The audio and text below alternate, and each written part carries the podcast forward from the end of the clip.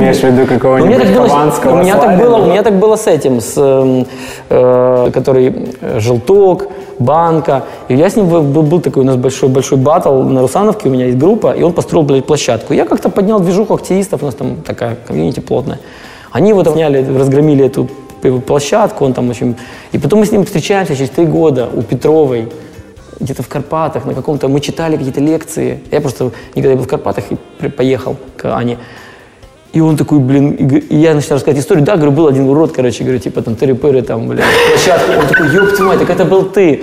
И, короче, как началось, там, там, нормально. Потом, правда, пришлось набухаться с ним, чтобы он попустился, но ты не ожидаешь. Ну, не подрались. Ты живешь вот здесь, вот ты решаешь свои проблемы, оказывается, а он говорит, это площадка 247 тысяч там, долларов, какой-то итальянский дизайнер. Это мешает ходить, знаешь. Ну, там вот такой проход остался, блин, и такая херня. Ну, короче, вот Ну, не подрались, да? не-не-не, не, набухались. Но он такой, но он сильно, он прям видно, что в нем это было, это ему прям травму причинило какую-то. Говорит, дедуганы ваши по судам меня затаскали. Говорит, месяц жизни украл меня. Такое. И оно так прилетает периодически. Бывает так вот, ты идешь и там встречаешь кого-то, он тебе что рассказывает про что кто-то говорил про тебя, какую-то хрень. Поэтому эти диссеры, это вообще, это- это, ну, вообще, то есть они будет очень сложно в жизни жить. Когда придет время отдавать. Карма. То есть они сейчас набирают очки, а потом эти очки будут тратить на... А мы уже типа записываемся? Подкаст «Продуктивный роман» о компаниях, которые делают продукты в интернете, сервисы и приложения. Подписывайтесь на новые выпуски на сайте roman.ua в разделе «Подкасты». Ставьте 5 баллов в iTunes и рекомендуйте друзьям. Всем привет! Это 52-й выпуск подкаста «Продуктивный роман». У меня в гостях Слава Баранский, совладелец лайфхакера, совладелец Ливлав э, и... И всё. А? И достаточно. И достаточно. И, играл со скриптой. Да, В некоторых интервью ты говорил. Да. Давай поговорим для начала о лайфхакере. Сразу предупрежу про лайфхакер. А, Мы сейчас находимся на пороге достаточно важной для нас сделки.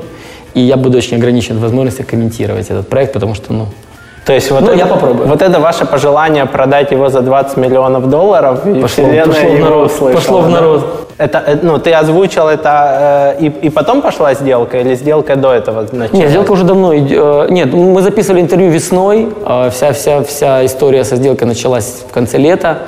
И когда я говорил, это было наше предположение. Сумма сделки, она какая-то формируется из, ну, ну, из, короче, там, ну, это, ну, это торги, это какие-то убеждения. Вот. И я надеюсь, что все получится. Будет, если будет 20, мы будем счастливы. Ну, как я, как я уже говорил, я являюсь там миноритарным владельцем. Многие люди очень удивились, говорят, как только 10%. Ну да, ты всегда как бы... Я, я, я удивился, я удивился, ну да, ну потому что я его изначально был первым сотрудником наемным там, и я был спикером, и это всегда было мой проект, но я считаю, это пока что лучшее, что я сделал в своей жизни, и учитывая того, что он вырос, до тех объемов, в которых он вырос, и так просто лю- люди сами себя в этом убедили. А когда мы говорим про 10%, для меня это очень отличный предмет торга, потому что когда сейчас мы пытаемся в рамках Левлав находить каких-то партнеров, каких-то людей, которых мы пытаемся интегрировать в нашу компанию, там туризм, ну, множество направлений, на которые мы хотим идти, а, то ну, есть же в народе такое убеждение, что если ты приходишь кому-то, вот я к тебе пришел с партнерством, говорю, Роман, у тебя есть вот экспертиза видео, давай ты будешь моим, мы будем делать видео, видео, какой-то видеопродукт, а, от меня люди, инвестирование и так далее, а с тебя руки, голова и умения то большинство людей, ну все, пока кого я встречал в Украине, они э, начинают с цифры 50%. И я, честно говоря, когда ты ну, начинаешь говорить, вот, о, переходишь в разрез денег, например, ты говоришь, что у тебя есть команда, два человека, ты, вот твоя зарплата примерно такая, их такая, а я вложу столько, получается, что твои 10% больше не получается, потому что затраты на вот, вот это все, вот это вот, они гораздо больше. И на самом деле я удивлен, что в то время, когда мне предложили партнерство, я, у меня не было в голове цифры 50%. А я просто был, типа, наемным сотрудником, который вышел на, на долевое участие, потому что молодец, типа. Вот, и, ну, мой личный пример мне очень помогает в этих разговорах, скажу тебе честно. Интересно. У тебя, если я не ошибаюсь, было 2,5% за каждый год. Да, это был вестинг. Это такой м, был вестинг. Мы, э, я работал наемным сотрудником, ни о каких долях в какой-то момент речи не шло. Но как- я работал в Яндексе. Это мой последний был такой форпост, когда я уже с него ушел и нырнул полностью в этот проект Lifehacker. И, э, ну, с Сергеем подняли этот вопрос. Сергей Булаев, который основатель, ну, в общем, самый-самый там главный у нас. Э, поднял вопрос, говорю, слушай, ну как-то вот не мотивирует меня, я не смогу работать еще пять лет, если не будет здесь какой-то интересной истории в деньгах, в перспективах. Он предложил эти 10%, и, но при условии вестинга, то есть набирали доли каждые два, э, полгода по 2,5%. Что это означает? Что если вы нанимаете человека и даете ему какую-то долю своей компании, то самое глупое дать ему все сразу, потому что вы фиксируете долю, в этот момент у него происходит какое-то переосмысление жизни, что он теперь поднялся на уровень, и он начинает заниматься чем-то другим, и говорит, я увольняюсь, мне как бы это неинтересно. Для того, чтобы человек не уволился, чтобы он имел... И там плюс еще привязаны были KPI по росту, по продажам, что я занимался всегда очень много продажами, это вообще моя такая, ну, типа, core овая компетенция. Я очень сильно всегда смотрю на cash flow, то есть я не могу заниматься чистым творчеством, меня это смущает, я всегда кажется, что иду не туда. А деньги являются верификацией того, что я, типа, молодец, или там делаю правильные вещи. То есть получается, что ну, если бы ты ушел через полтора года или не выполнил Полтора KPI, бы осталось, да. И, э, мы посмотрели, ну, KPI были достаточно простые, потому что мы хорошо росли, я знал, что их выполню. Просто мне надо делать все то же самое. Это был очень благоприятный рынок для роста, всегда были, ну, там, как каждый момент роста возникали, э, ну, и были, то есть каждый этап контентного проекта, кто ими занимается или кто так внимательно следит, есть какие-то драйверы роста. Обычно их немного, то есть ты цепляешься за что-то, например, там, Facebook, ты напрыгиваешь на Facebook, отталкиваешься от него, прыгаешь куда-то, потом возникает какой-нибудь Яндекс.Дзен сейчас, ты от него отталкиваешься, потом SEO и так далее и тому подобное. Вот. И в тот момент у нас был там драйвер роста, это Facebook, было уже тогда очевидно, что все прет, и оно растет взрывообразно, и за KPI я не волновался. Вот. Но да, при выполнении KPI, если я захочу через полтора года уйти, мне должно было остаться 7,5%. Все. Все очень просто, и это очень справедливо, потому что полтора года я же работал, я что-то делал. и до этого ты отработал в компании. До этого, ну, слушай, суммарно я там проработал 7 лет. Ну, и, ну, и меня, так как мы никогда не знали, это, знаешь, как сейчас пришло понимание, как надо расти. То есть надо просто впороться в какую-то историю, ставить задачи амбициозные, стараться их выполнять, вкладывать всю свою энергию. Раньше как-то не было такого понимания ни у Сергея, ни у меня. И мы, на самом деле, это все у нас был какой-то парт-тайм, очень долго, ну, наверное, года три.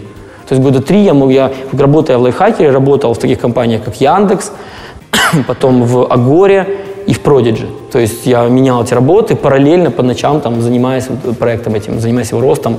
Вот, потом уже стало понимание, когда пришли какие-то серьезные рекламные бюджеты, стало понятно, что если этого делать немножко больше, то будет немножко все быстрее. И все так получилось.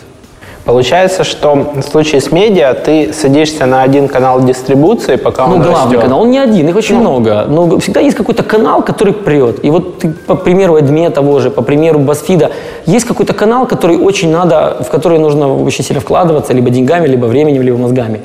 И сейчас эти каналы разные, то есть сейчас и SEO хороший канал, и Яндекс.Дзен хороший канал, и всякие партнерские истории там с интеграцией во всякие браузеры хороший канал. Сейчас ну, много таких историй. То же самое касается там твоих представительств в СМИ э, или там в каналах дистрибуции тем людям, которых ты уже захватил, потому что, например, на АИНе я замечал, у них были вот прям месячник, когда они активно качают, например, Facebook. Набили там Я думаю, они просто аудиторию. хватаются, гасят пожары. Я думаю, что вот когда, когда ты видишь такие истории, когда кто-то или что-то сильно продает, а потом что-то сильно создает, или это просто гасят пожары. Это типа садятся инвесторы АИНа, или там, там есть какие-то сейчас владельцы, я уже даже не, не знаю кто, но они садятся, и, наверное, он говорит, блин, пацаны, а что у вас с Фейсбуком? Смотрите, там условно, у лайфхакера 700 тысяч, у вас, блин, 100 тысяч, ну, у вас хоть минимум должно 250, да ну быстро Facebook дрючить. И они бегут дрючить Facebook. Потом проходит время, говорят, бля, где трафик, пацаны? Они говорят, ты говоришь Facebook.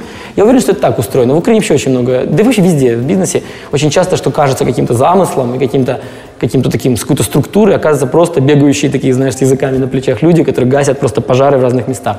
Слушай, ну вы вот, например, в конце статьи, да, у тебя всегда есть возможность поставить там рекламный баннер, поставить партнерский блок, поставить, например, там Telegram, email рассылку, push. Я понял, о чем В общем, какой-то из call to Это action. решают, решают, есть аналитики, они сидят, работают с проектом, они видят, э, они видят, э, что работает, откуда идет трафик, все, все, все размечено, все, ну, то есть это, это, ну, это все от математики идет, то есть не от того, как захотел, то есть есть редактор, он отвечает за то, чтобы была сетка, чтобы были, был контент, были темы, А, есть, э, есть э, аналитики, которые смотрят, какие каналы сколько приносят, какие в них там рои там, и так далее, и просто подтапливают в них. То есть у вас нету такого, что там этот месяц вы вывозите email рассылку, Ну, я, чтобы я- смотри, набрать я там сейчас ядро. наблюдаю, честно, я сейчас наблюдаю лайфхакер как бы со стороны, я его регулярно читаю, стараюсь как бы, ну, чтобы мне было интересно, потому что если я, я тоже часть ЦА, да, И если мне станет неинтересно, я прихожу к ребятам и говорю, ребят, что-то, короче, какая-то какая чушь. Вот. И мне это интересно. И я, мы смотрим, то есть мой как бы, ну, точка фокуса моя – это доходы, это рост, причем как это, ман, месяц от месяца, год к году. И я как бы вот так не опускаюсь в эти истории сейчас. Просто я сейчас занимаюсь другим проектом, и лайфхакер для меня это просто типа, ну, уже такой бизнес-проект. Я уже даже вот, честно, вот сейчас скажи, попроси меня перечислить разделы основные, я их не вспомню. Просто потому что я вот на уровне читателя его сейчас понимаю, а не на уровне создателя. Угу. Просто так получилось. То есть так вот в 2014 году я перестал там работать как штатный сотрудник, и вот сегодня у нас 18 год. За 4 года я подрастерял, скажем так, э, экспертизу конкретно в контентном проекте лайфхакер. Хотя считаю, что разбираюсь в этих... Слушай, ну SEO, например, вы сделали активное да. такое недавно, Был хотя этот источник существовал очень давно. Что, что вас останавливало? Аналитика, просто занялись цифрами. Еще раз, то есть есть проекты, э, есть моменты в бизнесе, когда гасятся пожары, когда э, когда мы, ну, вот условно, когда там тот же наш проект Левла стартовал, мы что мы делаем? Мы сиди, садимся, надо стартануть. Ты вот, сначала ты рисуешь, много рисуешь, что-то кодишь, ну, я там занимался чуть-чуть это, скажем так, прикладным трудом. Что-то делаешь, что-то лепишь, потом раз, так, теперь мне время продавать. Продаешь, продаешь, продаешь, тут все говорят, блин, у вас сплошные продажи, нету там что-то прикольного. Саппорта, да? Ты давай какой-то креатив лепить. Потом раз, там, блин, продажи упали, ты туда кинулся.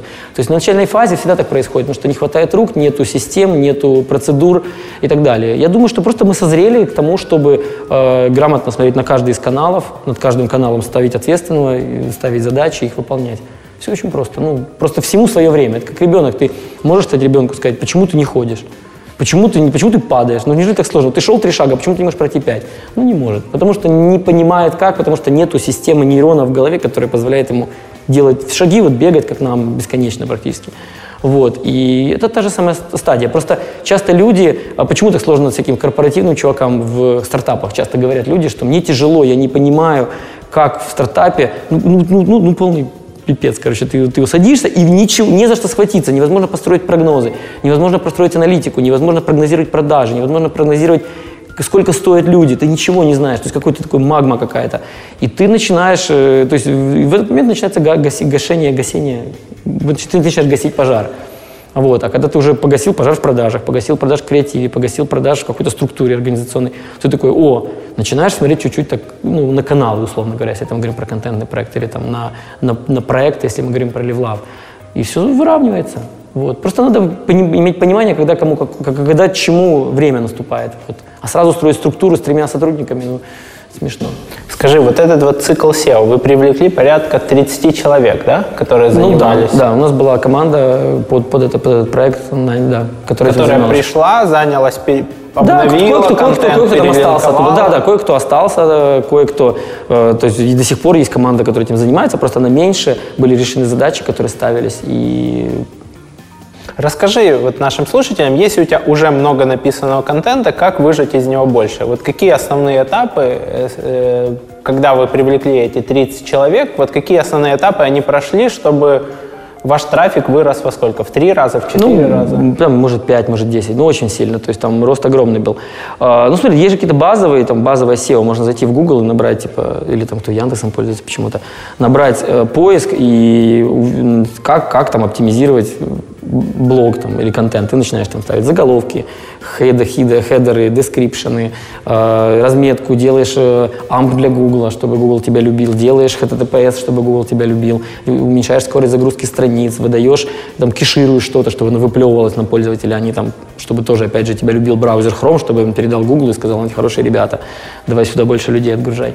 Вот, это первая базовая такая техническая. То есть вы пофиксили технические баги? Очень сильно. Ну, конечно, у нас HTTPS очень долго не было, потому что не было причин его делать. У нас нету аккаунтов, нету, ну что, прятать, э, нужно зашифрованным соединением прятать, какие статьи читает какой-то ноунейм. Ну, не, нету в этом задачи не было.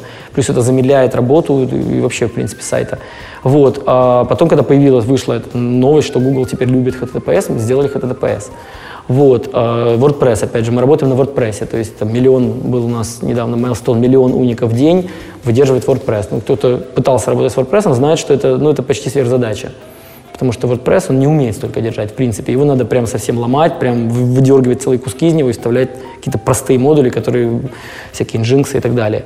Вот. И второе – это выделение э, тематических вертикалей, наполнение их э, под, под, под, под смыслами, наполнение, наполнение, наполнение и раздача заданий людям заниматься таким-то контентом. То есть человек, человек не должен, то есть, смотри, как вообще в редакции какая самая большая проблема, когда я работал, опять же, я был на базовой э, стадии проекта, когда гасились пожары, когда ты сидишь, тебя там Apple запустил телефон, кинулись на Apple и целый день у нас Apple. А потом там что-то происходит, там, так, слушай, у нас же черная пятница, давай черную пятницу, и давай черную пятницу лупить. То есть такое реактивное реагирование. Да, ну да, и я на самом деле считал, в какой-то момент я думал, ну мне казалось, что это от неопытности и так далее, но потом я понял, что просто, когда ты создаешь проект новый, когда ты начинаешь что-то, что в чем у тебя часто даже нет опыта, э, ну, то есть не то, что ты там работал в банке и открываешь новый банк, пошел, взял под свое имя денежек, разделил все на организационную структуру, раздал всем зарплатки, все сидят и делают такой же банк, условно, ну, пока без клиентов, то когда ты делаешь стартап, э, не люблю это слово, но такой новый проект, особенно в той нише, вот как я делал Левлав, я, допустим, никогда не занимался построением офлайновых сообществ. Для меня это вообще как бы вообще не мое, это вот сто процентов.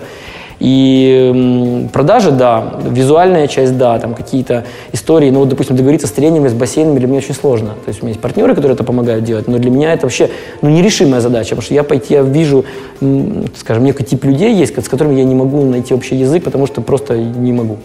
Вот. А, и мне помогали в этом. Да, это о чем я? А, и, а, и мы, мы поэтому занимались реактивным таким, гасили эти пожары. Вот. То потом пришло понимание, что надо все, все разделять. И SEO это была системная работа по тематическим вертикалям с ответственными людьми, отвечающими за KPI по росту этой вертикали в посещаемости, за выдачу в Гугле и так далее и тому подобное. Ну, это просто было долго, ну, такая ну, рутинная такая. То есть задача ставилась там, не знаю, за неделю, а работа над ней длилась там два года, знаешь, типа. То есть там ничего сложного нет. Просто ты берешь, если ты делаешь спортивный проект, что ты должен сделать? Ты должен взять одежду, старты, советы, лайфхаки, Э, медицина, травмы и так далее. Разделил. Дальше травмы, нога, колено, стопа, голова, там психологические проблемы. Дальше семье, в семье, как дальше, там кроссовки, такие, такие, такие, дальше бренды. И ты вот стоишь, строишь эту сетку, там не может быть, там, не знаю, 400 пунктов, и говоришь там каждому человеку, накладываешь на его рабочий график три статьи в день, ты пишешь про вот это, вот это в течение месяца. Он сидит и пишет. То есть, если бомбанет, например, у Кипчоги порвался кроссовок Nike, например, на беге, то он на это не реагирует, потому что его задача не, не, не новостная повестка, а то, что ему поставлена задача. В этом разница между стартапами и не стартапами. Потому что в стартапе все кинулись бы на порванный кроссовок Кипчоги и начали бы это обозревать, потому что, ну, это же важно, все же про это говорят. В устоявшихся проектах немножко по-другому. Есть команда новостная, которая гасит эти пожары, и это их работа в целом так выглядит. А есть команда, которая сидит и долбит свою тему, отвечая за те KPI, которые, они как бы в другом вообще живут измерении. То есть, условно, вы начали работать над evergreen контентом? Конечно, да. Но на самом деле в, в это очень сильно, э, очень сильно нам помогло уверовать в эту религию, э, как ты сказал, evergreen контента. Я так не говорю, но это, это правильный термин. Э, например, та же там «Медуза», которая была запущена, и у нее был там карточки называется вроде бы, знаешь, такая тема, когда они берут какую-то тему, говорят, допустим, пенсионная реформа в России, что это такое? Угу. И там бук -бук -бук -бук, и все это хорошо ищется, все это хорошо выдается в Гугле структурно, в первых там этих блоках таких модных. Вот. И стало понятно, что и ты стал напарываться сам на этот контент постоянно, ты ищешь что-то и попадаешь на медузу, на эти карточки, думаешь, а почему у нас нет карточек? А потому что у нас нет контента. Почему у нас нет контента? Потому что мы, блин... Потому что он размазан между десятью да, статьями. Да, да, плохо структурирован. И в итоге появилась задача это сделать. Мы сели на совете директоров, поговорили, и родился этот проект. И он вот был успешно Лешей Пономарем внедрен, и мы счастливы просто. Слушай, вы удаляли при этом, вот если один и тот же контент, он Я не в курсе. Я, знаю, я не понял, о чем ты. между а, несколькими? Я, я не знаю. Ну, я знаю, что была чистка какая-то. То есть у нас же, смотри, у нас же э, интересная структура была. Мы всегда очень сильно болели многими проектами. То есть мы, например, э, любим там, любили, у нас был лайфхакер, демоблог про программки, макродар про Macintosh, и что-то еще у нас было, четыре проекта было, или три. Ну, вот еще были. Потом мы, когда поняли, что мы размазываемся технологически, контент на редакции, вечно разорванные вот эти э, какие-то редактора главные, которых там зарплаты растут, надо их всех содержать, мы стали урезать эти проекты, и мы стали вливать в лайфхакер. То есть мы просто выгружали базу, делали 303 там, по редиректы или 300 и его туда, в этот, в один WordPress, во второй WordPress мерджили. Вот, поэтому свалка там была добрячая, и я думаю, что чистили. Я думаю, что чистили, но я не знаю. Сейчас вы продолжаете эту работу по evergreen контенту, и редакция стала э, работать, исходя из там, поискового длинного спроса, и исходя из того, что там, например, там, ну вот я смотрю на lifehacker.com, я сильно переполз на него, но в какой-то момент я с него переполз на... У них есть такой проект Кинджа. Да, Kinja да, да, да, да. Они, это у них там аккаунты, они там хранят в нем, как-то он такой интересный. Вот он там подсасывается в общую ленту. В итоге я просто подсел на Kinja Deals, который публикует хорошие э, распродажи, Я не знал про это, да? хорошие скидки, Посмотрю. и у них очень классная монетизация за счет Amazon. Вы что-то подобное делаете по AliExpress. Ну, потому что это точка монетизации, конечно. Ну и потому что она максимально широкая по СНГ, Да, ну, ну, практически она- она любой хорошо работает. Алиэкспресс один из немногих, кто хорошо доставляет, хорошо продает, хорошо биллит карты и так далее. То есть они делают свою работу хорошо. Достаточно массовый, Смотри, у нас, я, я, я понял, о чем вопрос. А, Делаем ли мы, продолжаем ли мы работу? Смотри, мы, я вспомнил еще один кейс, который у нас был, а, который на самом деле в ну, очень сильно нам взорвал голову. а, И стало понятно, что мы даже не, чтобы ты понимал, мы даже не удаляем рекламные публикации, рекламные спецпроекты. То есть большинство компаний, ну, если ты придешь, например, какое-нибудь известие, там, например, скажешь, я хочу спецпроект своего подкаста, сделаешь какой-то с ними совместный проект, когда проект отыграет, скорее всего, они его снесут. Потому что, ну, нехер тебе вот этот трафик собирать, когда ты им не платишь. Вот. У нас был проект Adidas когда-то, это был, мы его часто называем в интервью, а, потому что это был первый проект, который мы можем назвать большим успехом. То есть это был проект, от которого мы просто охренели от э, спроса, то есть это были интерактивные инфографики, которые мы создали под главные беговые темы, как я считал, как бегун важны. Вот, и, се- и сегодня в проекте, в проекте э, Adidas, там, по-моему, в день тысяч сорок уников ходит на него каждый день. То есть это, если что-то искать по бегу в русском интернете, в русскоязычном, то ты так или иначе все равно туда проваливаешься. И там такой проект типа lifehacker.com, lifehacker.ru, слэш там special, слэш Adidas. Вот. а, И э, да, э, темы расширяются. Слушай, если биткоина не было, ну про него же надо что-то писать. Э, Когда мы планировали д- три года назад, биткоин он был, но мало кто понимал. Или кто понимал, не мог объяснить и так далее. Вот. Темы растут, и, конечно, создание этого такого evergreen контента происходит постоянно, и это одна из стратегий развития.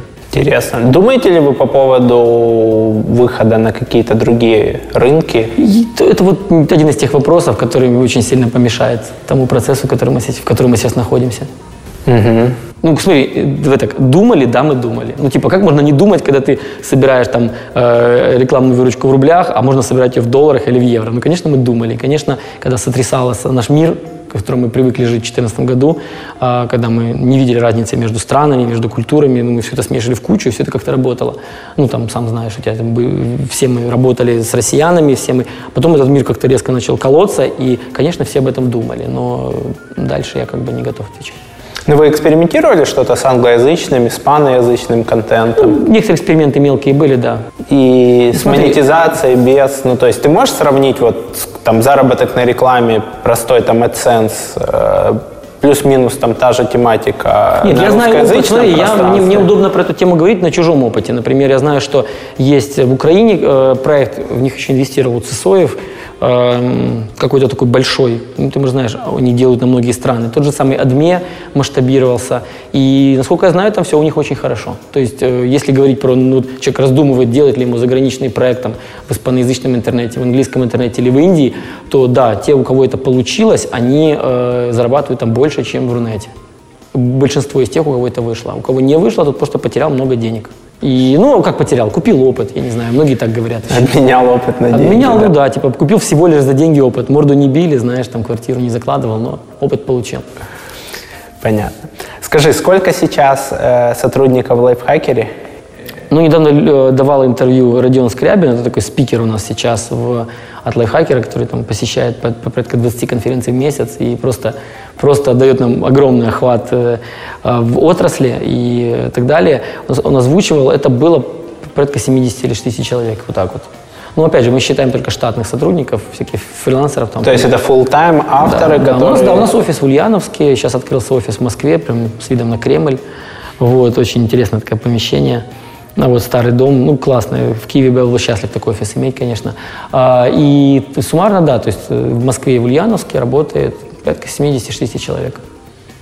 Какая у них структура? Сколько из них там? Пятеро айтишников, да?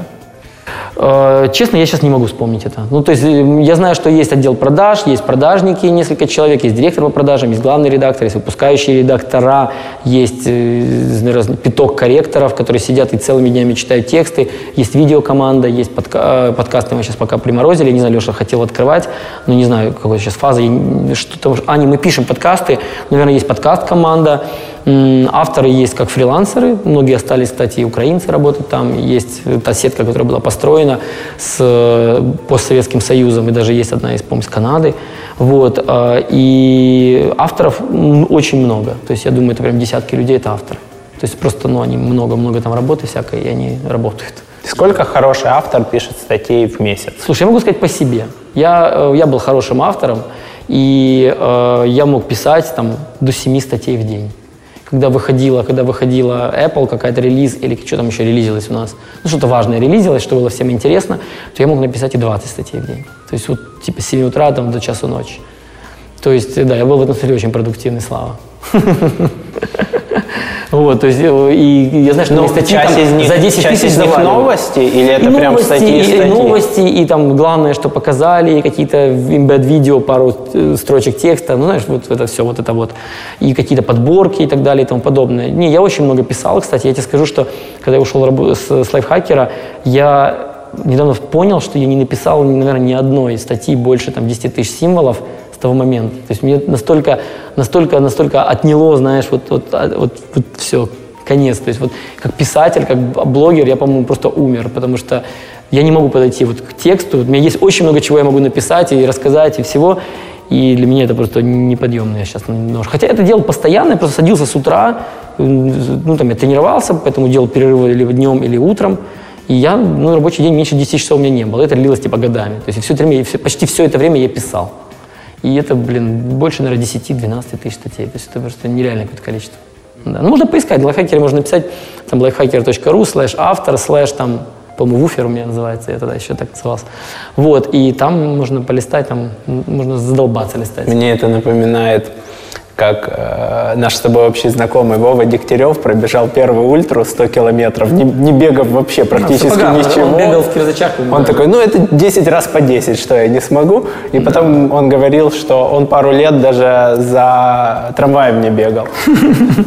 Ну я тебе скажу, что все вот это блогерство, вот это авторство, я когда смотрю сейчас на видео, ну, ну как ты делаешь, там другие видеоблогеры, которые делают, мне кажется, люди не понимают, какого уровня вложение вот времени и сил, и вообще головы, и вообще психических каких-то эмоциональных сил в любой такой проект. То есть контентный проект это, по-моему, самый, э, ну, по крайней мере, в текущей модели потребления медиа, в текущей вот конструкции мира, это, наверное, трудно найти работу, которая требует больше времени, чем снимать там канал на Ютубе или писать очень много в блог. И э, почему-то всем кажется, что какой-то фан, типа, ты просто типа чилишься и так время от времени просто выбрасываешь людям какую-то приколюшку. Как ты знаешь? путешествуешь, типа, летаешь ты, на ты самолете. просто поехал на самолет, ты снял там что-то камерой. Да, ты снимал, это было просто прикольно, то, что ты говорил камере, но потом ты сидел, типа, 8 часов монтировал, типа. И это можно делать каждый день. То есть у меня был опыт видеоблогинга, я пытался делать ежедневный, ну, я вдохновился Кейси Статом, и думаю, блин, ну я тоже могу. И у меня момент был как раз, что мы очень много ездили, очень много, вот как раз Левлав стартовал. И просто каждые выходные это какая-то другая страна, какой-то какой опыт, то бассейн, то выпуск, то какие-то марафоны. Я думаю, буду снимать, короче. Слушай, мне хватило ровно на две недели. Я, я просто перестал, в принципе, спать, и в конце я смотрю на себя в начале и в конце. Это просто разбитый человек. И, а этот чувак делает это годами ну, я восхищаюсь. То есть и теми же интервьюерами, которые, вот, вот я сегодня пришел, опоздал, ты мне звонил, я там что-то писал вам в чате. То есть ты это пытался найти адрес, это просто мы с тобой, мы с тобой, мы с тобой, э, то есть вот эта вся организация заняла вашей команды, типа мы сейчас запишем за час это все, ребята смонтируют там, не знаю, за сколько они смонтируют. Пару дней. Пару дней. А мы с тобой, вот, там, с твоим помощницей, мы, э, блин, ну это типа 3-4 часа заняло. То есть все это 3 часа, час, потом дорога, час, дорога, час, монтаж. Это целый день. Если каждый день это выпускать, то, в принципе, это full тайм рабочий день. А еще спикер может там не прийти, там, типа, и так далее. А еще ты можешь заболеть. У тебя может быть Поэтому я, я, я, на самом деле, очень, очень хочу, на самом деле, мне самому хочется с видео сейчас заниматься. Но я настолько понимаю э, тяжесть этой, этой ноши, потому что с лайфхакером я не понимал тяжесть ноши. Я просто взял и понес. Меня нагружали, гружали, как ослик типа, в конце там прилег. Но эм, с видео-видеоблогингом я понимаю, что это такое, и я очень боюсь этого, честно. Поэтому пока себя отговариваю от этого. Я, я пока не берусь в отпуске записывать видео, потому что я понимаю, что у меня вместо созерцания окружающего да. мне надо будет думать да, о том, как и, это и выглядит. это интересно, интересно эта тема, что ты становишься вот этим транзистором, то есть ты передаешь вот этим носителям. То есть медиа, когда говорят медиа, это же не просто какое-то такое явление. Это медиа ну, означает очень просто, это носитель. То есть, когда американцы говорят про что-то медиа, то может быть кабель слово медиа обозначаться, или там, не знаю, там э, пневматическая почта это тоже медиа, потому что оно переносит какую-то информацию. И когда ты становишься вместо созерцателя, э, раздумывателя, становишься просто таким Зеркало. передатчиком, да, даже не зеркалом, трубой. Через тебя просто протекает, с одной стороны затекает что-то интересное, с другой стороны тонны говна сливаются. И ты вот работаешь в таком режиме, когда в тебя закачивают что-то интересное и сливают говно. То есть, ну, такой, знаешь, кишечник, блин. И, э, честно говоря, быть вот этим вот, вот этим вот этим человеком, многие просто не готовы, и я думаю, там все ломается. В этот момент, когда ты просто понимаешь, что ты живешь теперь для них, а что, а что в ответ, и вот ответ приходит не сразу, а через пару лет, и вот этот вот гэп между ожиданиями того, что ты такой молодец, и ты стараешься, не, а себе просто через тебя дерьмо сливают, то это, конечно, тяжелое испытание, но когда ты его поймешь, ты знаешь, что такое медиа. Это вот оно. Интересно. Но при этом ты продолжил работать в близкой теме. То есть LiveLove это все равно обучение, это офлайн, это все равно там эмоции людей, которые получают свой там опыт в беге, в танцах, в плавании. Что у вас еще там есть? Бег, плавание, танцы, триатлон, пока в базовой конфигурации свимран. И пение сейчас началось, еще мюзикл будет, мы будем ставить на Новый год.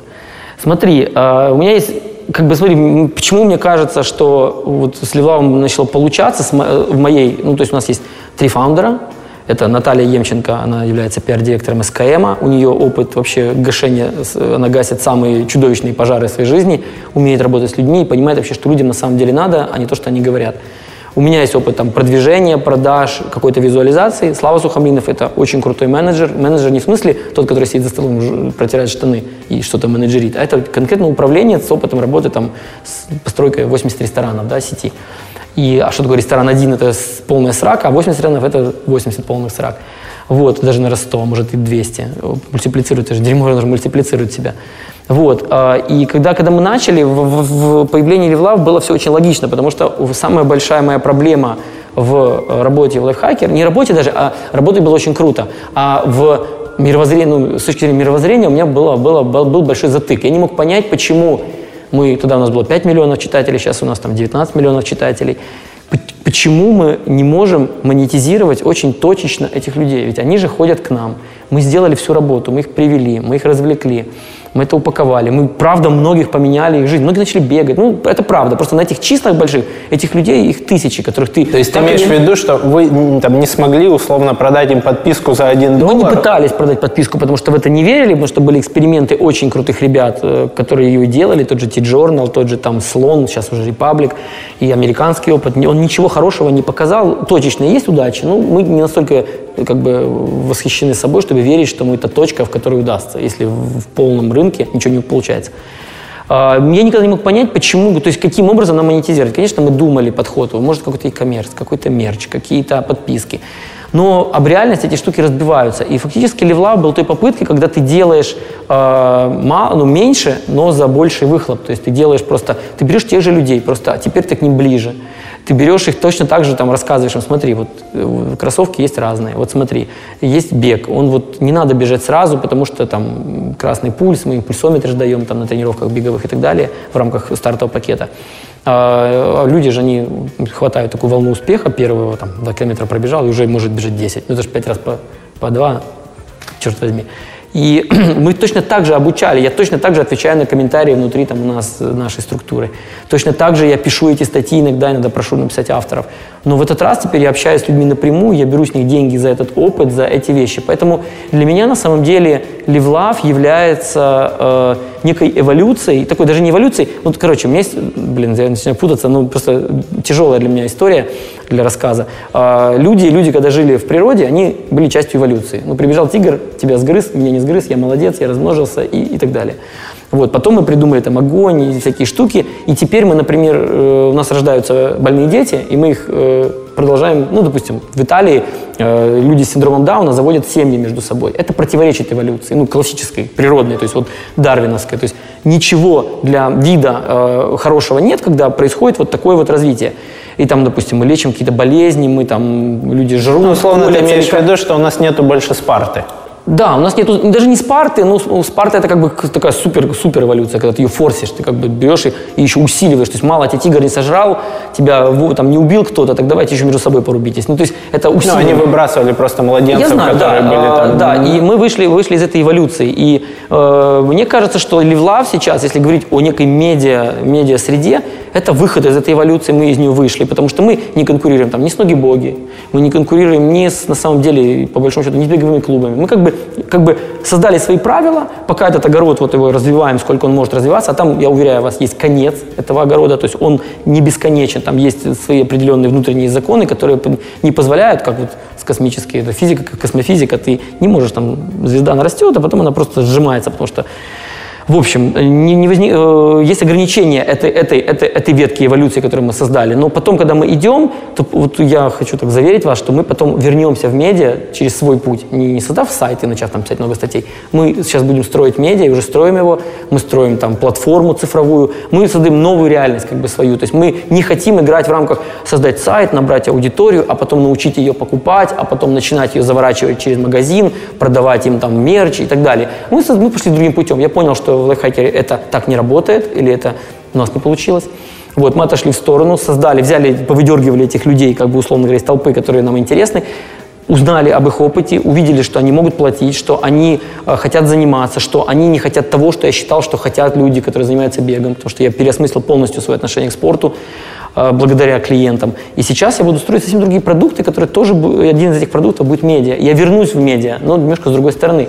И, возможно, получится даже лучше, чем с лайфхакером. Но То есть сейчас вы набираете вот такой средний плюс аудиторию и пытаетесь расширить спектр услуг, которые вы им оказываете, Ну, да? услуги, услуги расширять, э, понимаешь как? Мы из-за того, что мы достаточно с точки зрения экономики ну, не очень доступный продукт, то есть, ну, это Да, типа ну, дорого. Ну, то есть, Ну, давай по скажем, с беговыми стоит клубами, сказать- они вас ну, Да, ненавидят, стоит- потому что ну это как круто. можно Это очень здорово, платить? это очень здорово. Смотри, э, беговые клубы не понимают одной вещи, как не понимали с вами плавательные клубы, что э, без то есть бегущий человек, марафон, классический бегун-любитель, такой, как я. Вот я буду говорить про себя, чтобы никого не обижать. То есть я там намотал себе пояс, напихал каких-то гелей, какую-то повязочку навязал, чтобы не тек, не тек пот, навесил на себя часов, каких-то датчиков. Это фрик. Вот я на себя смотрю на фотках прошлых, это фрик, который на самом деле сам по себе никого не привлекает, он не продает идею, он не развивает, он не хочется быть им. Не хочется прибегать на марафон, э, смотри, ты когда, если человек будет такой, моя мама смотрит на меня после марафона настоящего, она такая, блин, она типа стоит, у нее текут слезы. Типа, надо ли бы оно Зачем? тебе? Зачем это? И я не могу ей объяснить, потому что я не могу там э, да, да, взять кровь, высыпать себя, дать ей, короче, загнать, чтобы она там просто разрывалась от счастья, понимаешь, и слезы потекли бы, какая она молодец. Я не могу это показать, но я могу показать опыт людей, которые, которых я веду очень последовательно и очень... и то есть наша работа, мы не учим бегать, э, то есть мы учим бегать, учим там питаться там, и так далее, и так далее, но первое, что мы учим, мы сдерживаем. Самое сложное в нашей работе – сдержать порыв людей побеждать, бежать марафоны. У нас люди бегут марафоны через два года не потому, что мы их плохо учим, а потому что мы не разрешаем бежать. Кузин стоит и говорит, никаких марафонов. Саша, я очень хочу марафон, я могу. Нет, я тебе запрещаю.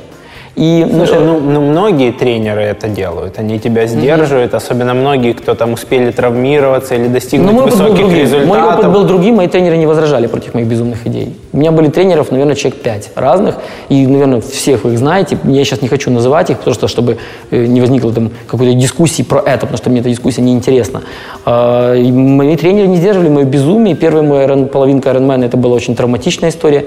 Первый мой ультрамарафон это была травматичная история. Первый мой марафон, я он помню, был очень четенький. Я помню, читал твою, да, Кошмар. про- Ну, твой отчет про год, я половинку. год- Я, не понимал, зачем ты это делаешь? У тебя воспалилась надкосница, сделай перерыв. Ну да, ты невозможно, заявил невозможно. всем, но... но тренер не возражал. Он сказал, что ну смотри по самочувствию. Я смотрел, а у меня, знаешь, своя высокая была тогда. И я нормально валил.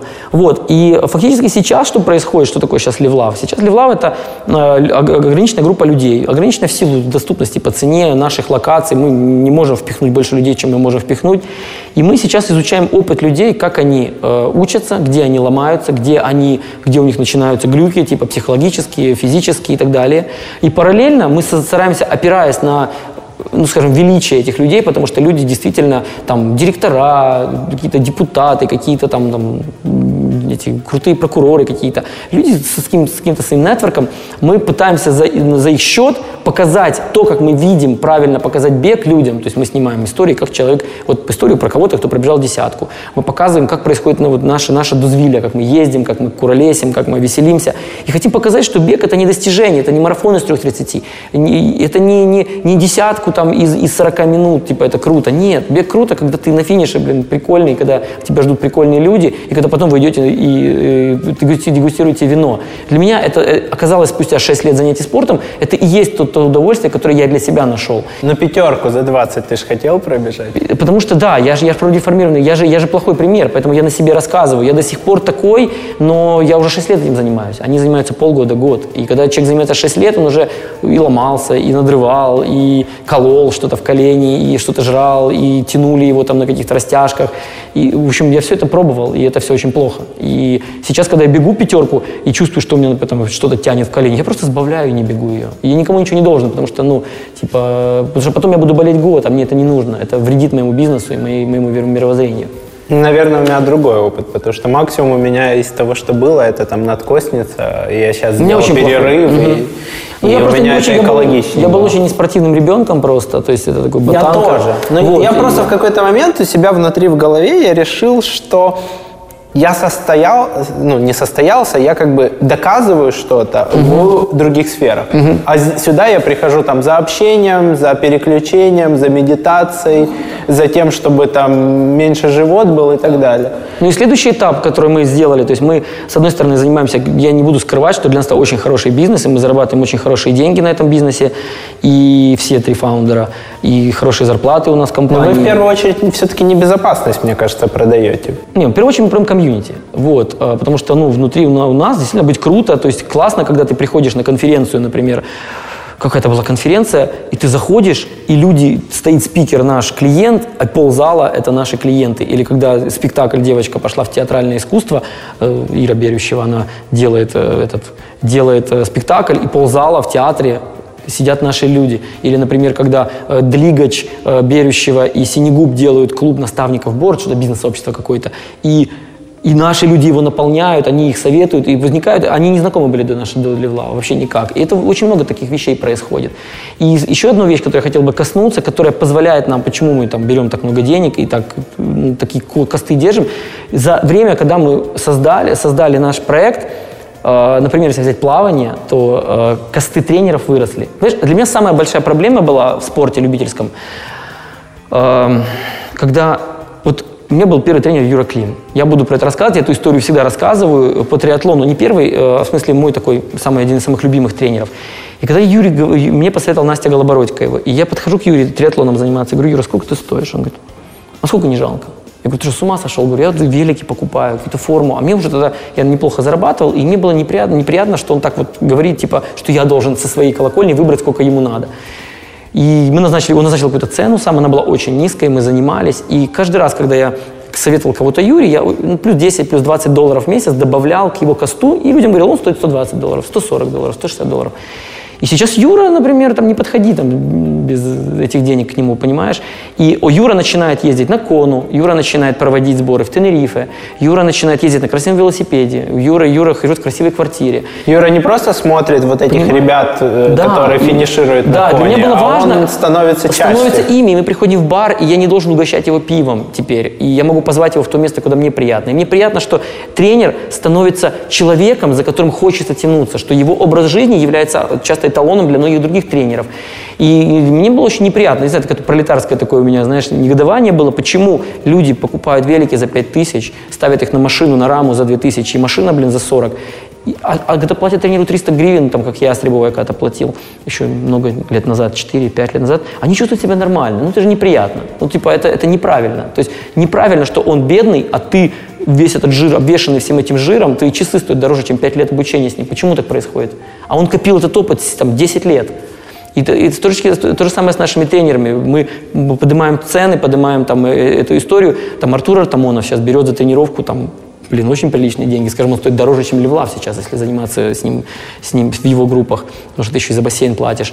Там, э, мне, мне нравится, что люди теперь должны платить за спорт, что они теперь должны понимать и тренеров поднимать, и тренеры должны с ними ездить. Юра ездит со своими участниками за границу теперь поддерживает их там. Но это, это круто, так должно быть. Мы не можем быть сообществом. У меня когда был опыт, э, я ездил в Амстердам, и у меня там работает друг программистом.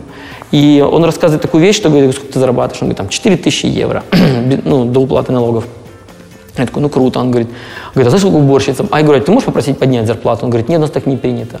Я так что-то посмеялся, думаю, ну, блин, короче. Я говорю, а уборщица сколько, например, зарабатывает? Он говорит, 3700.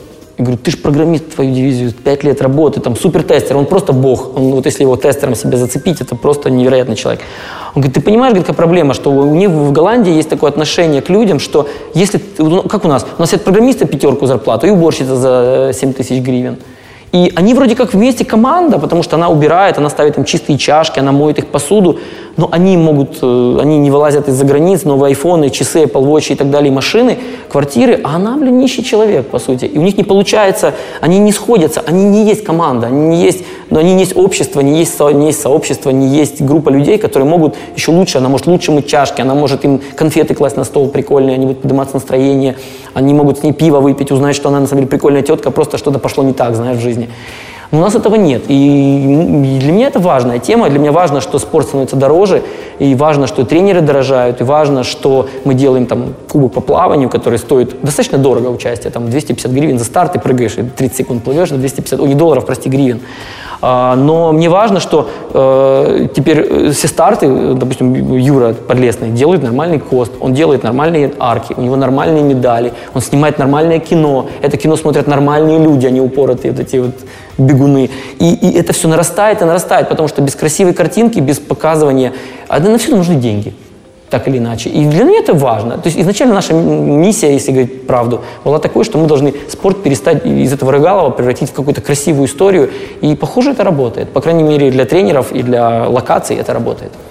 Слушай, ну это вот очень правильная вещь, там, чтобы люди перестали быть бедными, потому что дурные, а дурные, потому что бедные, да, ну, то есть очень часто тренер не понимает, там, ну, я там... Он не умеет продавать. Он, он не умеет продавать, он не понимает, что для тебя важно, чтобы конкретно это было там в 7 утра или по, дорогу, э, по дороге на работу, и ты за это готов сильно больше платить, конечно, чем он конечно. спрашивает. Или, например, за то, что... Он говорит, ну, не могу, ну, не может, у не может. машины, у нас так было, там, мы, мы, мы, до сих пор, у нас беговые тренировки пока тепло до конца октября проходят на НСК. НСК нам обходится крайне дорого, я скажу честно. Ну, красивые фотографии. Красивые фотографии. И люди, люди приходят на эту тренировку, правда, начали что-то опаздывать, надо их там чуть-чуть это подтянуть, гайки. Ну, короче, они чуть опаздывают, там 5-10 минут, но они когда приходят, у них настроение поднимается, им нравятся красивые фоточки, люди смотрят, им нравится.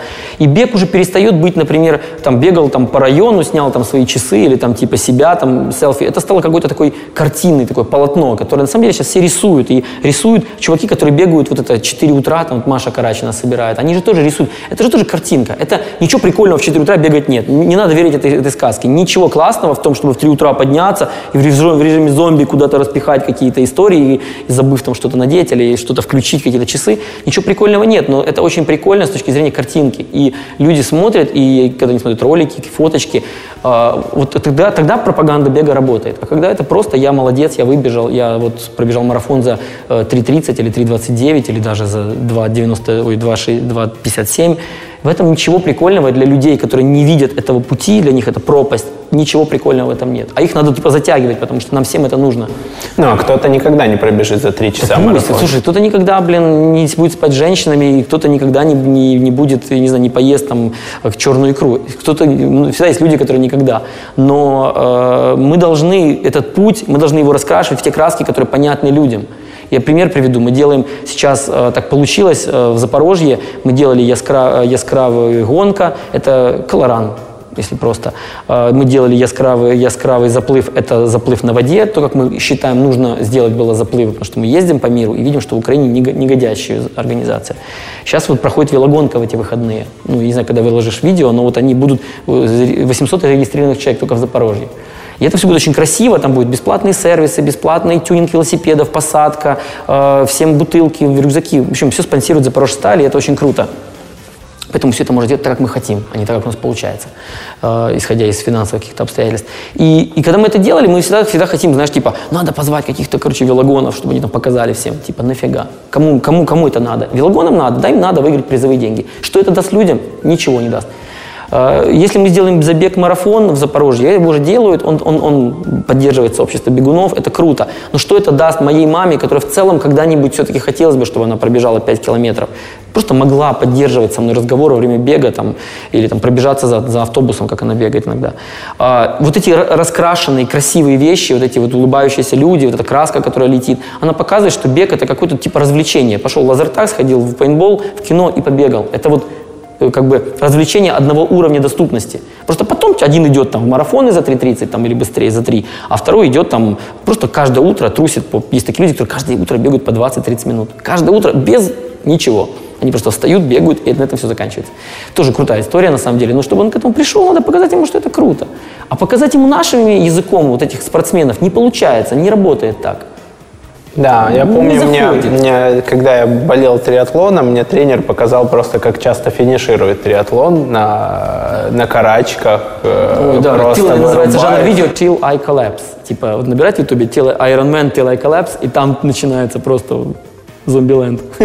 Жесть просто. Да. Скажи, э, Live Love вы планируете сделать из нее вот такую продуктовую компанию? Потому что, ну, сейчас это угу. во многом сервисный бизнес. Конечно. Тебе надо да, там, я называю это вообще ресторанным бизнесом. Ну, да, то есть у тебя все очень многое зависит от людей. Очень много, очень. Просто это, с точки зрения операционки, это просто ад, учитывая э, клиентов, и учитывая их ожидания, и учитывая наши возможности чисто инфраструктурные, и, скажем так, интеллектуальные наши возможности, потому что у нас нету, допустим, не бывает там э, людей, которые умеют тренировать, умеют э, фотографировать, умеют и петь, танцевать, и, и, и Делать цитировать, цитировать, знаешь, Гёте. Ну, нет такого, да. Поэтому иногда мы, мы, мы, мы упираемся в возможности того или иного человека в той или иной сфере. Там, есть хороший тренер, плохо общается, хорошо общается, блин, тренирует как-то не очень и так далее. Вот. А, мы, да, смотри, что происходит. Самая большая проблема сегодня у нас в бизнесе, я называю это именно проблемой, потому что осознание этого очень сильно меня гнетет, это э, организация сообщества. У нас сейчас 600 клиентов в обороте. То есть во всех программах, если взять отдельно каждого человека, это 600 клиентов, которые занимаются тем или иным видом спорта, либо несколькими. А, и когда э, они сейчас организуются при помощи групп в Фейсбуке, это я, кстати, веду к продукту, я вопрос помню, чтобы ты не думал, что я рассказываю, что мне интересно. Нет, я просто хочу, чтобы это была логическая история.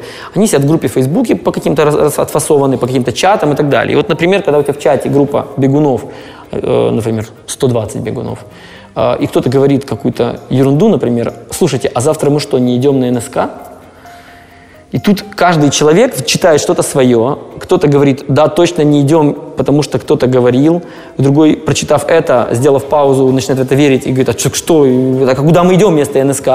И начинается какой-то ад. То есть все люди начинают просто генерить какие-то сущности, и в конце ты когда а читаешь... параллельно рядом еще девочки обсуждают какие-то шортики. А параллельно девочки шортики или какой-то юмор, и люди, люди начинают тупо, их начинают, блин, они заняты достаточно, их начинают это дергать.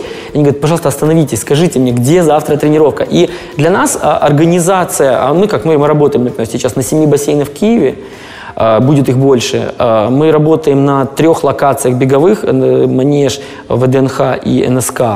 А, и ну, сейчас, наверное, будем еще в Голосеевском лесу там периодически делать некие упражнения. И там танцы это три или четыре у нас беговых танцевальных площадки. Короче, очень много локаций, очень много людей, идут отработки и так далее, и так далее. Они не понимают, куда им идти. В общем, сложная навигация. И наш продукт, который мы видим, мы видим опыт, сейчас 200, 2000 100 с чем-то выпускников сейчас вот на, я перед, перед тобой проверял.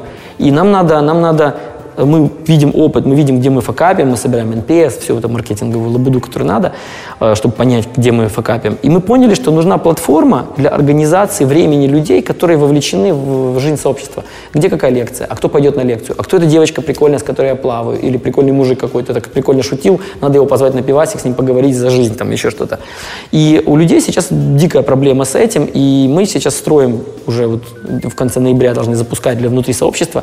Это мобильное приложение, плюс там веб-часть какая-то, которая позволяет людям иметь полную навигацию, что у нас есть, когда у него конкретно тренировка, а, кто на этой тренировке будет, а, кто был на этой тренировке, поставить свой отзыв тренеру, э, мы можем там платить больше тренерам, кто хороший, меньше, кто плохой и так далее и тому подобное. И мы сейчас строим эту платформу. И я на самом деле верю, что э, это даст нам некий, некий инструмент для размышлений о франшизе, допустим, позволять э, открывать подобные клубы в городах Украины и других городах, странах, и, возможно, выйти на те самые испаноязычные, англоязычные рынки, которые мы говорим, потому что мы действительно обладаем огромной базой знаний, то есть, ну, я тебя уверяю, что, э, что вот то, с чего я начинал, и то, что я считал важным, э, толковым и нужным людям – наверное, 90% это все был bullshit, какие-то мои домыслы, какие-то мои заблуждения, которых, которых я считал, что это важно для человека, который сейчас мне платит, со мной уже третий год занимается.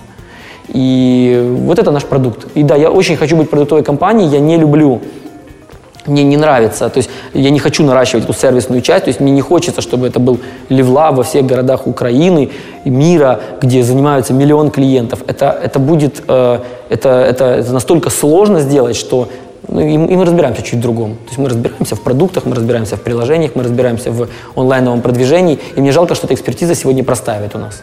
И я хотел бы, чтобы мы в это впоролись бы сильно, и мои партнеры меня поддерживают.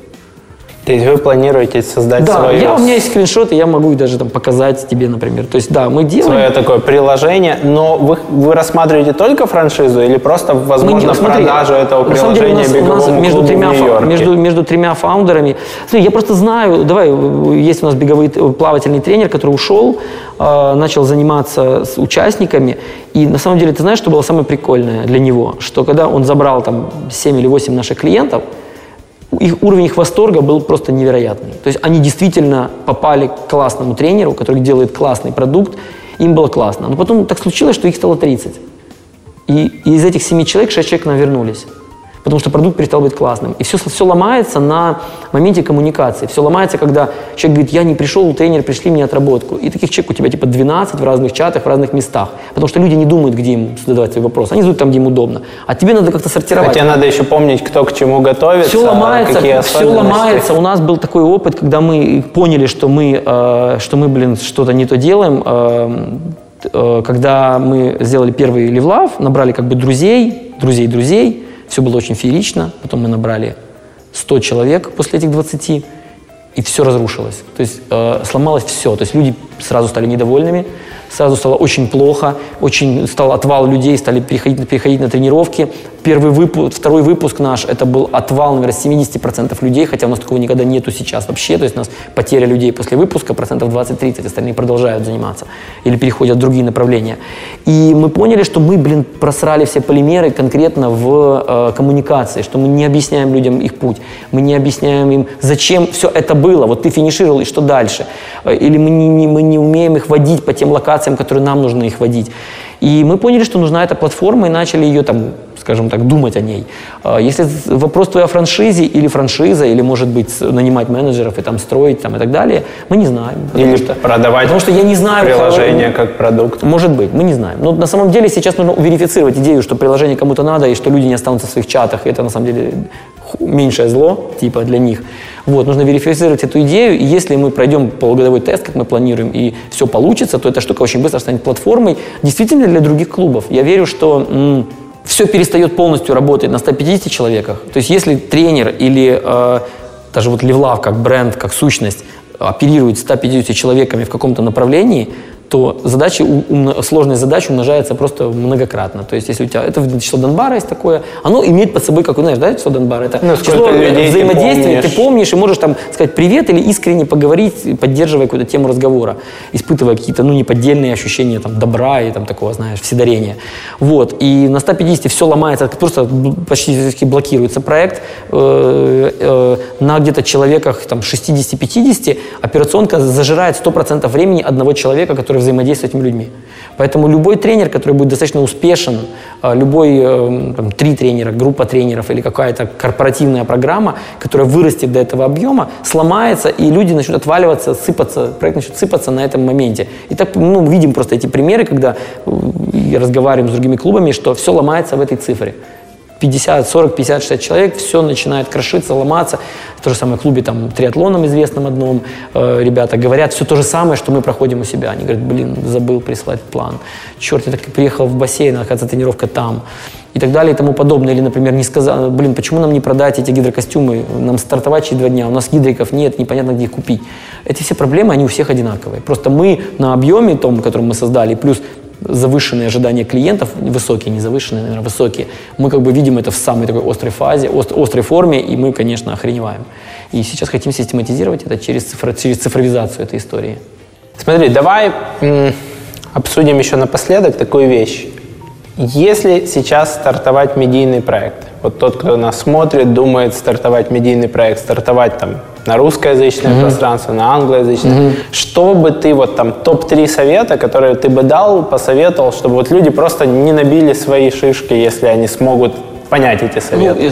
Ну, да, э, смотри, э, изме... ну, во-первых, с момента, когда я им посоветую сейчас, они поверят мне и начнут, изменится почти все ну, в ландшафте, в ландшафте роста, в той почве, на которой они будут стоять, и в, в той среде, в которой они будут двигаться. То есть, возможно, появится какая-то трафик, в Инстаграме какая-то фишка, чтобы двигать трафик и так далее.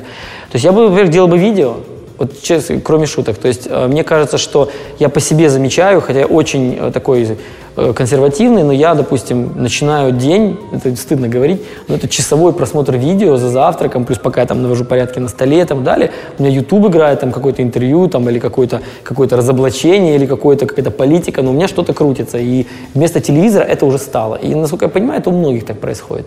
Я вижу, люди там в транспорте ездят, пялятся. Я знаю, мой партнер Наташа ездит, слушает лекции на YouTube вот в машине, у нее лекции с видео в машине. Вот. А я бы делал это с видео. Вот. Я бы точно бы э, стартовал... Э, ну, ну, во-первых, нельзя за бесплатно это делать. Ну, то есть надо иметь какой-то капитал, хотя бы там, вот, тысячу долларов в месяц. Я бы точно бы закладывал бы эту сумму и не начинал бы бутстрепингом здесь никак, потому что уровень качества и уровень ожиданий, он подрос, и все-таки делать какие-то такие, типа, трясящиеся видео, Разве что ты очень крутой там какой-то чувак, и, это, и ты покажешь такой класс, что никто трясучку не заметит. И следующее и последнее – набраться терпения на два года. То есть, типа, быть готовым, что два года ты сожжешь 24 тысячи долларов, э, бесконечное количество личного времени, там, не знаю, твоя жена на тебя обидится, девушка бросит, э, дети будут так, по остаточному принципу. Потому что медиапроекты требуют очень много внимания. Колоссальное количество внимания на реакции, на коллаборации, на всякие истории, на придумывание, на поездки и так далее. И надо быть готовым два года работать просто в стол. Вот, вот просто вот э, делать без любого фидбэка. То есть не будут вас смотреть, не будут вас лайкать, не будут вас шерить, всем будет насрать, что вы делаете. Но нужно два года делать. И тогда можно через два года будет сказать, да, что-то я делал не то. Или я молодец, я дожал. Но два года – это минимальный срок привыкания людей. Даже вот я смотрю по Левлав, по тем статьям, которые мы пишем, что люди привыкают читать что-то. Они привыкают к этому слогу, привыкают к этому лицу там, ведущего. Фразам. Привыкают к фразам, привыкают к структуре, к таймингам каким-то. Например, есть YouTube-шоу э, по два часа и привыкнуть, ну, два часа, но ни во что не влазит, кроме как специально сесть и смотреть. Вот, и если ты хочешь делать шоу два часа, и ты веришь в этот формат, нужно тупо два года людей учить его смотреть вот чтобы прямо собиралась аудитория. И есть люди, которые, допустим, дальнобойщики, которые два часа нормально. Ну, потому что он едет, типа, там что-то болтает, ну, классно, а мне ненормально. И э, надо, надо вот, вот эти три совета. То есть видео, э, быть готовым к затратам, даже если это просто текст – и регулярность. И, и регулярность, регулярность, да. Но это регулярность вообще как бы очевидная. То есть, ну, ты, ты делаешь некое шоу, и ты должен, или, ну, это все шоу, так или иначе, это люди развлекает. И ты должен делать, держать тайминг. И последние два года работать в стол. То есть не, не то, чтобы не выкладывать, но быть что за два года всем будет плевать на тебя. А потом в какой-то момент что-то произойдет, так всегда происходит, какой-то излом, какой-то гость специальный, какое-то явление, ты вылез в какой-то топ или что-то еще, кто-то тебя заметил, и оно бомбит. Вот так у нас было всегда с лайфхакером и так со всеми проектами, которые я делал. То есть никогда нету такого четкого роста, вот я придумал, сейчас я вот вырасту до двух миллионов просмотров. Нет, это всегда какие-то такие скачки, плато, скачки, плато, и вот... То есть это вот всегда скачки чаще всего за счет дистрибуции или за счет контента? К, к дистрибуции у нас, ну, у нас какая-то была история, э, у нас был блог интернетной штучки, и там было, э, допустим, 20 тысяч читателей в день, а, и тут какой-то Алекс Экслер такой был, чувак, кто его помнит, очень старый. Да, я помню. читал его блог. И он нас заметил и отрекомендовал, и наша аудитория месячная просто удвоилась. Просто вот так. Она просто была с 20, стала с 40. И, оно еще за счет длинного хвоста Конечно, доходило. да, и он хороший, тогда, тогда еще работало SEO, так как оно работало, там надо было хорошие линки собирать, у него был пиар 6 или 7, это было очень круто, и он у нас налил этого пиара, ну, в общем, все было круто. И это всегда скачки, всегда скачки, то есть нету никакого плавного роста в контентных проектах, технологии меняются, люди меняются, каналы роста, кто-то тебя замечает. Ну, говорю, два года. Вот, вот если не готов два года, если бросишь через год, то сам дурак, то зря просто, просто начинал даже зря. Два года Ну, это ты- вот личная история, или если ты стартуешь медиа как компанию, или И ты, бы компанию не сначала- советовал сейчас А стартовать ты сначала это компанию не стартанешь. бизнесом? Ты сначала компанию, смотри, э, компания э, не выживет просто за два года, если у нее нету там, ну, ну просто в олигархической экономике, если вы готовы под кого-то прилечь и там лежать не дергаясь, то, в принципе, у вас может получиться. Вы берете какого-то инвестора, там, допустим, политический какой-нибудь канал на Ютубе, тебе какой-нибудь чувак дает бабло, ты нанимаешь команду, вы что-то там делаете, э, или грант какой-то берете. Я не про это рассказываю. Э, начинать нужно все равно, все равно с малого и вырастать к команде. Нельзя начать с команды. А, Первое, а второе, э, команда, да, команда просто деньги сожрет. Вот. И второе, на самом деле, хорошо начинать таким революционером, таким, таким бойцом, типа ты должен быть каким-то свежим, ты один, ты против всех. И на самом деле люди очень часто перетекают к, к тебе и приходят первая твоя ядреная аудитория, ядро, потому что ты такой какой-то другой, ты какой-то смелый, ты ни от кого не зависишь, ты такой молодец. Вот. А потом ты обрастешь команды, как Вилса в свое время. Он создал канал, там очень поправился за это по пути, да, до... до Ну, Вил- он, кстати, один из немногих, кто из персонального блогинга Да, перешел да. к медиа. И, и, ну, ну, ну, если бы он сначала стал строить команду, команда сажала бы бабло, и он бы так, так и не поднялся бы.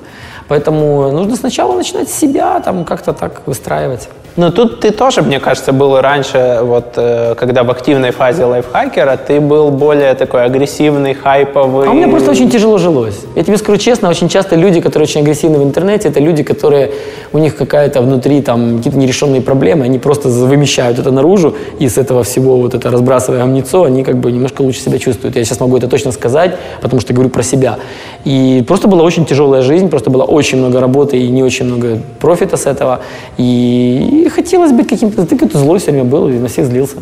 А сейчас как-то не злюсь. Ну, Это, это было совмещено с э, кризисом среднего возраста? да, конечно. Ой, у меня кризис среднего возраста, это просто хавайся. 30 лет, это меня разносило просто в страх. Расскажи, чего плюс-минус ожидать? Мне 29 Да, исполнилось. ну смотри, то есть, ну, не, ну, многие разводятся. То есть у меня из, наверное, таких близких друзей э, пару человек только устоял брак, а у десятка рассыпался.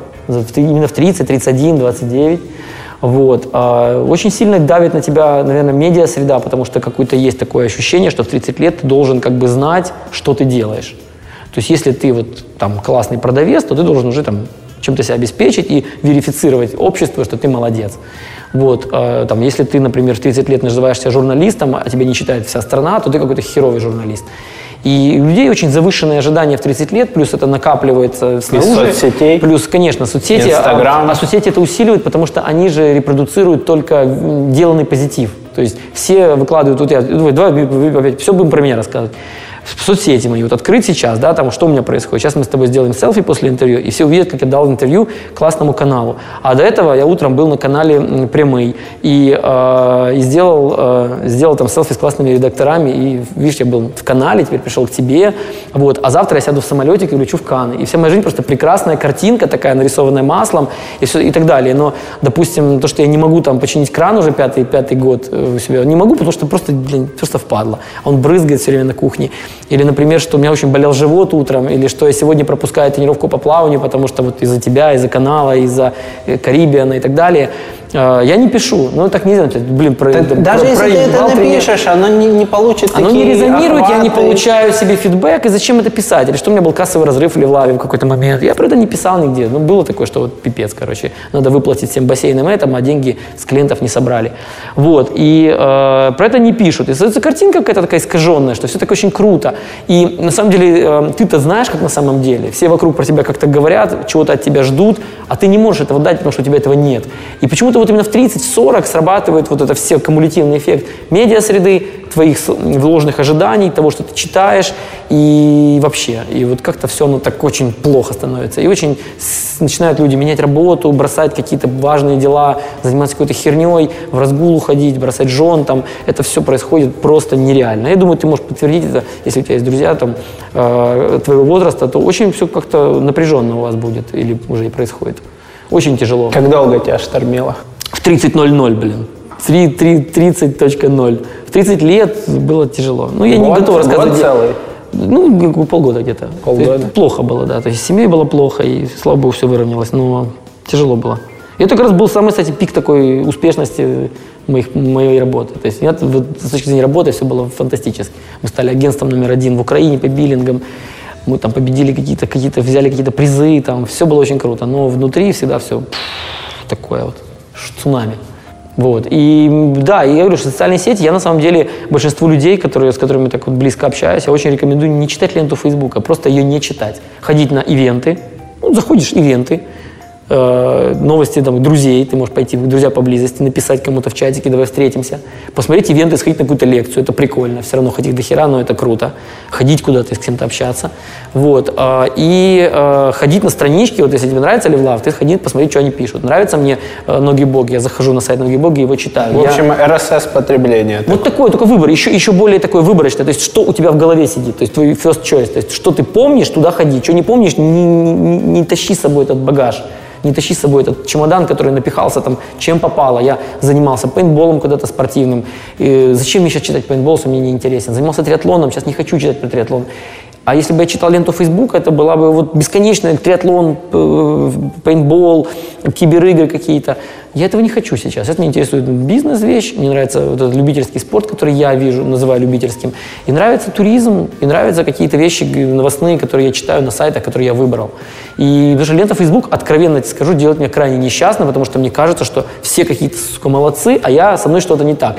Но потом я встречаюсь с человеком, и задаешь там пару какая... вопросов. Да, с, с, с друзьями особенно. Ты когда начинаешь смотреть, что у него происходит, он говорит, чувак, пиздец, там типа, ты прикинь, что со мной случилось.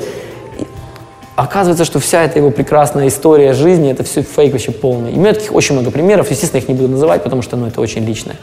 И надо перестать вовлекаться в эту в чужую жизнь и перестать себя проецировать через призму чужих успехов, потому что успех это 20% того, что мы на самом деле имеем, а все остальное это то, что мы не рассказываем, то, что мы держим в себе. Как-то так. Согласен. Ну, мне, мне очень нравится то, что делает Инстаграм современным обществом. Да? То есть Абсолютно. ты, ты потом видишь губами... все, все, все эти молодые сотрудники приходят к тебе на собеседование. Вот. Они сразу Это хотят вот зарабатывать одна... много. Ну, потому и, что... И все такие успешные, все путешествуют. Там кто в Норвегии, кто в Индии, вот. кто в Италии. Да, все... не ложные ожидания. Так и, есть. И, и никто ну, не видит изнанку. То есть все видят там, вот, там, я поеду в отпуск, я буду публиковать какие-то фотографии из Индии, да, но никто не видит изнанку, когда я там до ночи... А еще есть растянутая публикация, когда девочка съездила в Индию, потусила там и две год. недели, а потом она реально хреначит три месяца эти фотки, и всем кажется, что она там в этой Индии просто, просто Живет. зависает. То эти э, безлимитные бассейны, как это без... Эти, на крыше. Как это называется, так у них название есть. То бассейны, то она где-то в ашраме, ее гуру там там за ручку держит, то она раскрасилась хной на холле праздники. И все это бесконечно. И людям кажется, что это с ней постоянно это происходит. Вот прямо вот каждый день, блин, новое открытие. Она побегала, нафоткалась, там покаталась на какой-то тачке в такси, пофоткалась. И просто, блин, раскладывает это вот так. И все думают, что это просто ее жизнь фантастика. На самом деле, она рыдает в подушку, там, знаешь, там, там, не знаю, там, вибратор ее лучший друг, там, и, блин, и телефон у нее вообще галимый, она у подруги просто берет, чтобы пофоткать, потому что денег нет на хороший. Да не обязательно даже все настолько плохо, но просто Бывает, чаще всего именно настолько плохо. Чаще Это всего... те, которые публикуют так, да, да. так массово, да? Да. Все очень, ну, социальные сети очень сильно искажают ощущение людей от жизни. И мое, мое мнение, что надо просто уменьшать это потребление. Нужно да. больше пипир-тупир. Мы как-то стали очень все вещать. Ты знаешь, у национальностей типа бразильцев или типа... Вот есть такие национальности. Я, я был на конференции тут недавно и по мультикультурализму вот такому в маркетинге. И там рассказывали, как кто живет, как кто потребляет контент. И на самом деле вещательных наций, которые, ну, условно говоря, ты делаешь пост в Фейсбуке, какой, какой у тебя уровень доступа ты ставишь по дефолту? Ну, Паблик. я ставлю всем. Паблик, вот. Так вот, на самом деле, очень мало на Земле наций, которые э, делают все паблик. И в уровне счастья самые счастливые те, которые не вещательные. То есть мы вещаем, мы хотим всем все рассказать. А, допустим, очень счастливые какие-нибудь бразильцы, они просто делают там для выбранных групп 5 друзей и фигачат.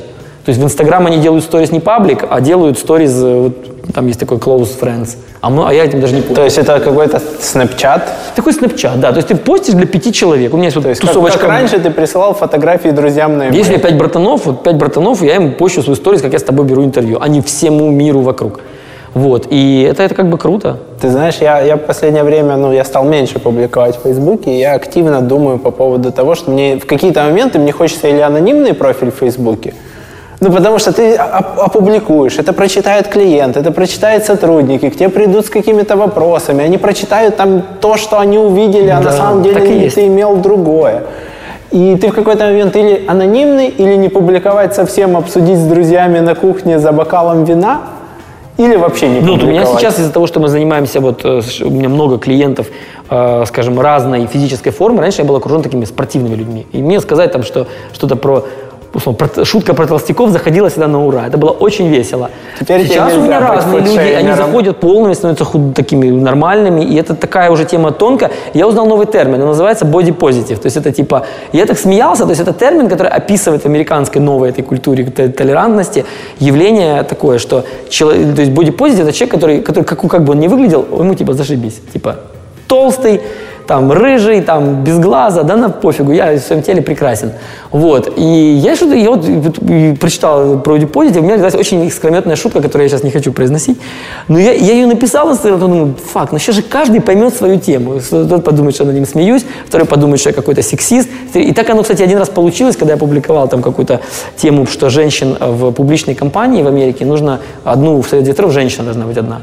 А я привожу пример, говорю, у меня в лайфхакере 5 партнеров, ну, нас пятеро, и у нас ни одной женщины. А вот в Лаве настроя, и у нас прекрасная женщина Наташа Емченко. И это никак не зависит от того, там, что у нее там в штанах, да, там у него. Это просто потому, что она нужна, она стала партнером, она, наш, она член совета директоров. И вот и вся логика. И, блин, на меня налетели, короче, феминистки, это было очень больно. То есть меня вынесло в такие, в такие слои ненависти, что я не ожидал, что я сказал какую-то гадость. И теперь я уже фильтрую базар, потому что себе дороже. Да, люди читают вообще свое. Свое. Вот. И каждый, каждый считает про себя. То есть он считает, что, наверное, ты про него написал, а это неправда. Ты написал про себя. Ну, в, в какой-то момент, когда ты меня забанил на Фейсбуке, я подумал, это потому, что я тебе в личку там написал Да, пользуясь критику. случаем, не знаю, в какую камеру говорить, пользуясь Вот случаем, я про, про баны на Facebook, для меня баны на Facebook это вообще инструмент, это не отношение к человеку, это когда человек пишет то, что противоречит теку- текущим там убеждениям, я могу спокойно забанить даже близких друзей, только для того, чтобы остыть и, возможно, потом человека разбанить. Я тебя То есть, разбанил? да, в Видишь, как круто. Вот, и все. И для меня это просто инструмент, есть, э, ну, чтобы я не бы- заводился, потому что если я ввяжусь в драку, то я себя не остановлю. Я То есть, начну- если ты начинаешь там сильно резонировать на чьи-то посты, ну, условно, Ну, видимо, ты меня очень человек сильно зацепил, я сейчас не вспомню, в чем или там еще что-то, Да. ты вот просто, чтобы совсем его в ленте не видеть, даже он никак не попадался, ты его банишь на какое-то время? Да, ну мне, мне он, он причинил мне какое-то неприятное ощущение. Я его забанил, потом по-тихому отбанил, и как-то у нас связь, по- и снова он подписался, я подписался. И мы так типа вроде как связаны.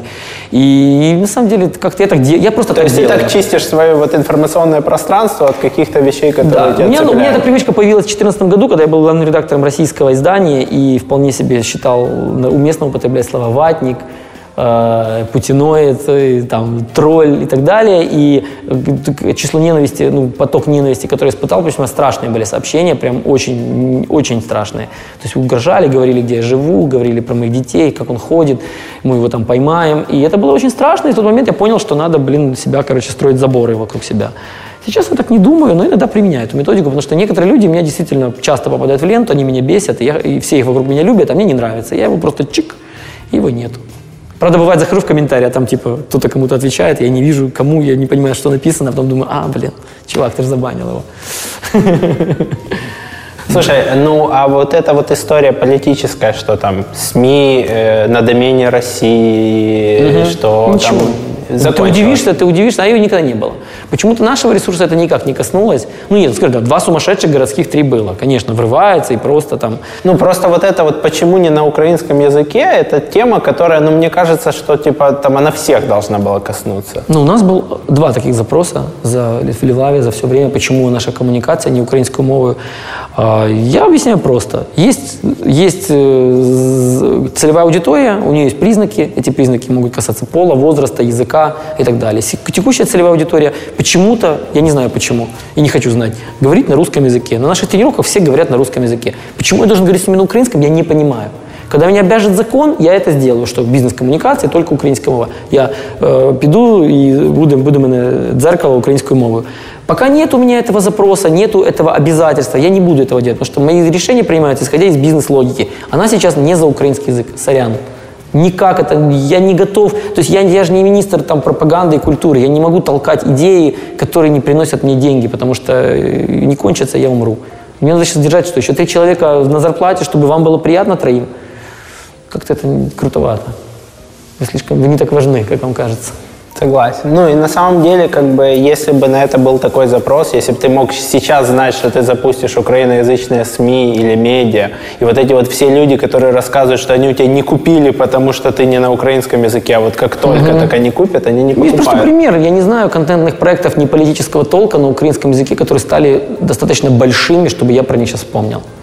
Вот не могу вспомнить. То есть я знаю, какой-то Inspired есть сайт, ну, по-моему, он меньше, мельче, мельче зернышко в масштабах страны, потребляющей интернет. Я, честно, я не знаю э, проектов на украинском языке, не политических, повторюсь, которые бы как-то... Или не спонсируемых политиками, Да. чтобы в нужный ну, момент... политиками политические. То есть я не знаю, я не готов быть первым здесь. То есть, ну, сори, моя работа деньги зарабатывать и культуру строить, а не, а не заниматься, блин, пропагандой языковой. У нас для этого есть министр Стець, или как его там. Он, он, пусть он занимается этим. И все. Мы будем рады. Спасибо.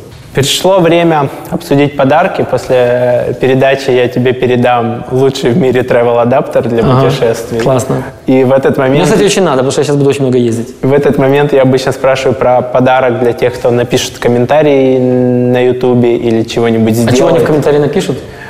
Что А захотим. пусть они придумают, вот я знаю, какой этот вот, я придумал. А, Пусть они а, напишут, какое направление, то есть э, они могут посмотреть на сайте golive.love наш, наш сайт, и извините, что он такой убогий, он тоже переделывается, просто было не до этого, А, а, чтобы они посмотрели, э, какие у нас есть направления, и придумали нам новые направления, в которых мы могли бы э, преуспеть.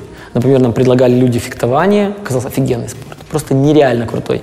Предлагали нам э, скорочтение и массу вещей. Предложили самый интересный набор, возможно, вариантов или какой-то неожиданный, ну, не, не шутливый, а именно прикольный, чтобы я подумал действительно, что, блин, точно, чувак, это же классное направление. Спортивное, не спортивное, любое. А, И э, вот можно даже детские программы. У нас есть детское плавание, поэтому можно для детей что-нибудь интересное. Вот, подарок э, месяц, давайте так, четырехнедельная программа по бегу от Левлав со стартом где-нибудь, который будет. Круто. Сколько она стоит, если ее А покупать? в- она стоит 4, 4 800 Порядка 200 гривен. долларов, Да. чуть меньше. Да. Круто. Ребята, пишите в комментариях на Ютубе, какое направление э, нужно добавить LiveLab для их достаточно такой средний плюс аудитории или их детей, э, которое помогло им дальше тусить этих э, ребят, которые хотят не только заниматься спортом, выбегать из трех часов, но и классно проводить время. А, И Слава выберет среди всех ваших комментариев того, кому достанется месяц занятий. Да, в комментариях с удовольствием поотвечаю. Я очень люблю отвечать на комментарии в Ютубе. Мне как-то нравится. Если у кого-то Да, бомбанет, вопросы задавайте смело. кому-то не понравится, что мы провели удовольствием. интервью Это даже лучше. не на украинском языке. Спасибо, что приехал. Да, спасибо за приглашение. Ребята, подписывайтесь на канал, ставьте лайки, колокольчики, вы же знаете, там обязательно надо их ставить, чтобы вы первыми узнали о выпуске э, нового продуктивного романа и не только. А, оставляйте комментарии, они заряжают нас э, делать новые выпуски, и они заряжают YouTube показывать наши выпуски другим людям, поэтому это крайне-крайне важно. До новых встреч, пока-пока. До свидания. Подкаст «Продуктивный роман» о компаниях, которые делают продукты в интернете, сервисы и приложения. Подписывайтесь на новые выпуски на сайте roman.ua в разделе «Подкасты». Ставьте 5 баллов в iTunes и рекомендуйте друзьям.